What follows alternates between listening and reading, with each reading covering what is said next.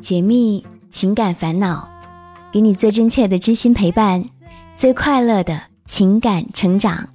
嘿，我是小资，就是那个读懂你的人。微信搜索“小资我知你心”，这里是我知你心。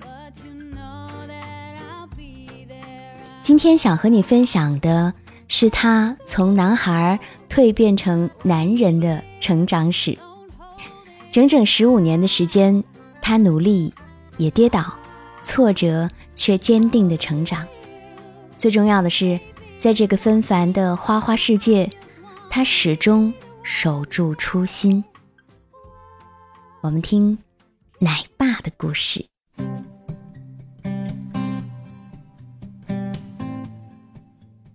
二零零二年，我和爱人在火车上相遇。这个开始不算浪漫，但短短二十天的时间，我们相遇了四次，可以说是很有缘分了。我们都是铁路职工，工作日常就是我出完差，他出差。我们在一起的头七年，大部分时间都是在轰隆隆的火车上度过。最开始是我先追求的他。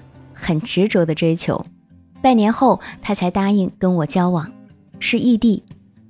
那个时候我基本半个月去看他一次，除去他要工作的时间，我们实际能相处的只有两个半小时。而为了这两个半小时往返，我需要坐二十四小时的火车，我并不觉得很辛苦。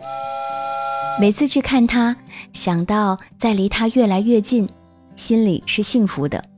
而每次返程的路上，我就又开始憧憬下一次跟他见面了。从恋爱最开始，他给我的感觉就是淡淡的，他没有一般恋爱中女孩子的矫情和做作，也不爱撒娇。我们之间都是我主动，他有时候冷静的就像是一个旁观者。我那时候二十二岁，冲动也迷茫，这是我的初恋。每一次有了争执，他都不说话，被我问烦了，就说静一静，一静都是一个星期以上。对于一个初尝爱情滋味的小伙子来说，这样的冷暴力简直让我很抓狂，真的不如直接揍我一顿来的痛快。所以从那个时候开始，我最害怕的事情就是他生气。就这样一路磕磕绊绊。二零零五年，我和他领了结婚证。当时因为单位要大变动，房子买好了也不敢装修。直到零六年，单位迁到了新的城市，我们终于把婚事办完，却依然是异地。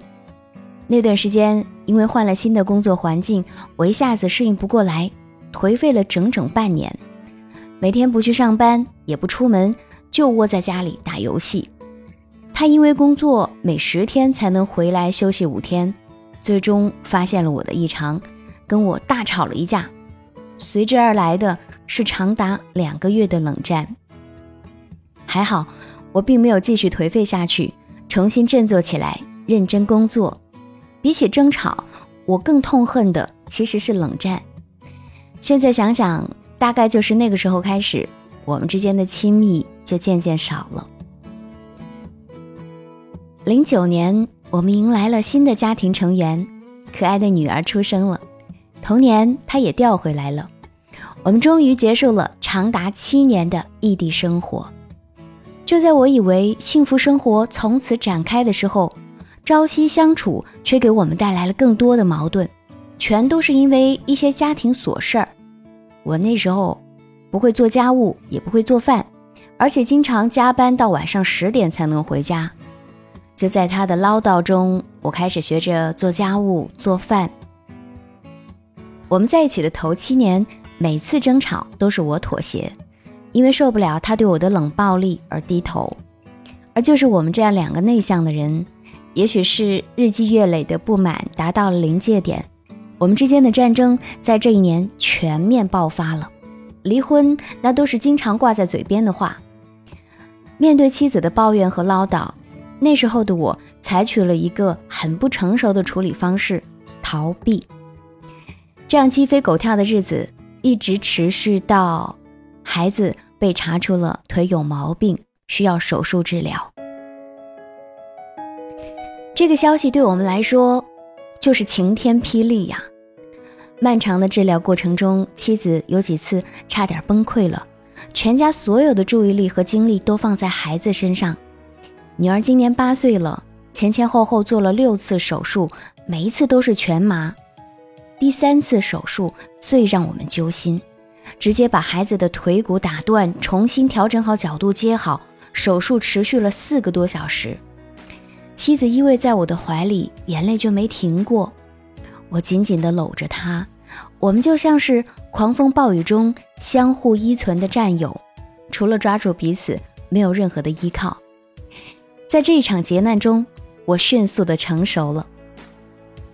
以前呢，是怕冷战，怕他生气；现在是从心底里不想他有一点点的不高兴。他们娘俩提出的要求，我不再推辞，不再拖延，总是想办法第一时间满足。渐渐的，我跟妻子之间没有什么交流了。他希望我做的事儿，不用他再唠叨，没有争吵，也没有了沟通。从孩子一岁左右开始，我们之间彻底没有了亲密举动。我已经想不起来上一次亲吻是什么时候了，而性生活的次数更是屈指可数。在经历了冷战、热战之后，我们终于迎来了和平，但这和平却不是我想要的。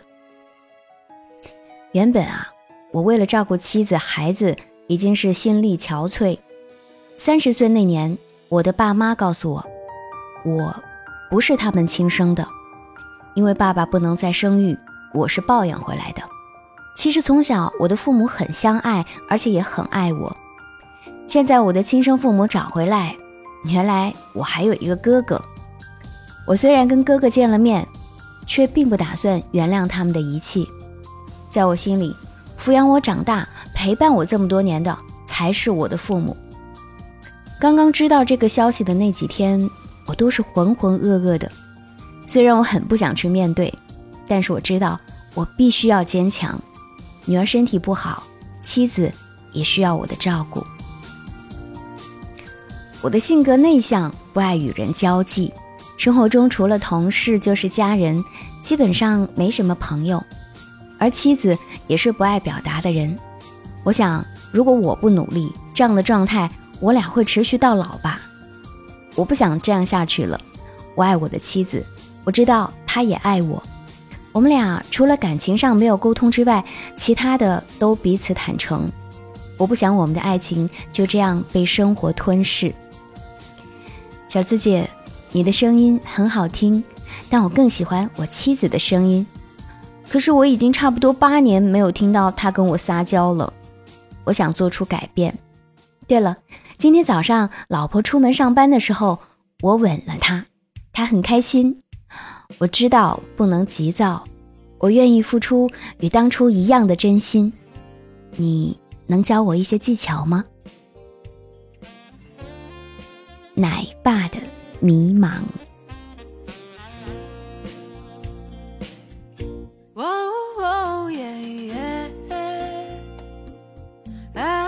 在心口难开，我不知应该说些什么。哦，爱你在心口难开。哦耶耶，一天见不到你来，就好像身边少了什么。哦，爱你在心口难开。你可知道我在爱你？怎么对我不理睬？请你轻轻告诉我，不要叫我多疑猜。哦耶耶，我爱你在心口难开。我不知应该说些什么。听别人的故事，收获自己的感悟。这里是我知你心。喜欢我的小伙伴，记得点击进度条下方的订阅按钮，订阅我的专辑，这样就不会迷路，很快能找到我的声音了。更可以点击我是小资的主页头像，加入喜马拉雅我的专属会员，即可收听全部的私密课程。啊，说真的，我很开心，奶爸也会找到小资。不熟悉微信操作的他，还特别加入了我的专属会员，再给我发来了长长的倾诉故事。他说：“这真的是第一次认认真真梳理了一下自己，就好像有在演电视剧的感觉。”我很欣慰，同时也很羡慕这位妻子。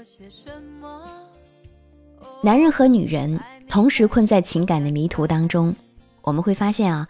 通常主动发起求助和倾诉的大多数都是女性，男人们呢则选择了逃避，用另外的方式解压。其实，男人们也很敏感脆弱的，和女人一样，都是如此的渴望被爱、被理解。奶爸在故事里说，以前是怕冷战，怕他生气，现在是从心底里不想他有一点点的不高兴。渐渐的，跟妻子之间就没什么交流了。他希望我做的事儿不用他再唠叨，没有了争吵，也再没有了沟通。其实，在婚姻里啊，夫妻吵架真的是常有的事儿。生活当中呢，也难免有磕磕碰碰和琐碎的烦恼。两个人吵完架，互相宣泄完以后，彼此道歉，冷静一下，也许就好了。可是冷战就不同了。婚姻里啊，比吵架更可怕的就是两个人都沉默。两个人都选择沉默的话，彼此连道歉和好的机会都没有了。一个人总想着另外一个人先开口，那这样的感情就在彼此的沉默中渐渐的消耗殆尽，最后容易走向结束。说冷战是婚姻里沉默的杀手，毫不为过。如果说，你俩一味的忽视问题的存在，那这个隐患就会像肿瘤一样越来越大。啊，我们倒是可以学着用健康的、正确的方式吵架，但是千万不要冷战哦。其实以前的节目当中，我也多次详细的讲过感情如何越吵越甜蜜的方式呢。你可以在我的公众号搜索“小资我知你心”，查找往期节目。或者呢，来听一听小资思密达，情侣吵架，这才是最正确的解决办法。奶爸还提到，两个人现在是感觉很疏远，自己和妻子之间再也找不到那种亲密的感觉了，夫妻之间越来越有隔阂了。那这个时候，怎样才能够找到亲密的感觉呢？当疏远感来了的时候啊，首先我们不要着急，婚姻是一生的事情，难免会在过程当中遇到挫折嘛。那婚姻的疏离感，你就把它当做婚姻当中的小挫折。首先，我们要接纳挫折的存在，然后冷静下来，分析一下客观的环境，分析一下自己的原因是什么，看看自己在哪些方面是存在问题的。此外，学会沟通也是很重要的功课。夫妻之间最重要的就是要学会聪明的沟通。今天我就来跟奶爸和大家说一些方法，希望大家能够从中得到启发。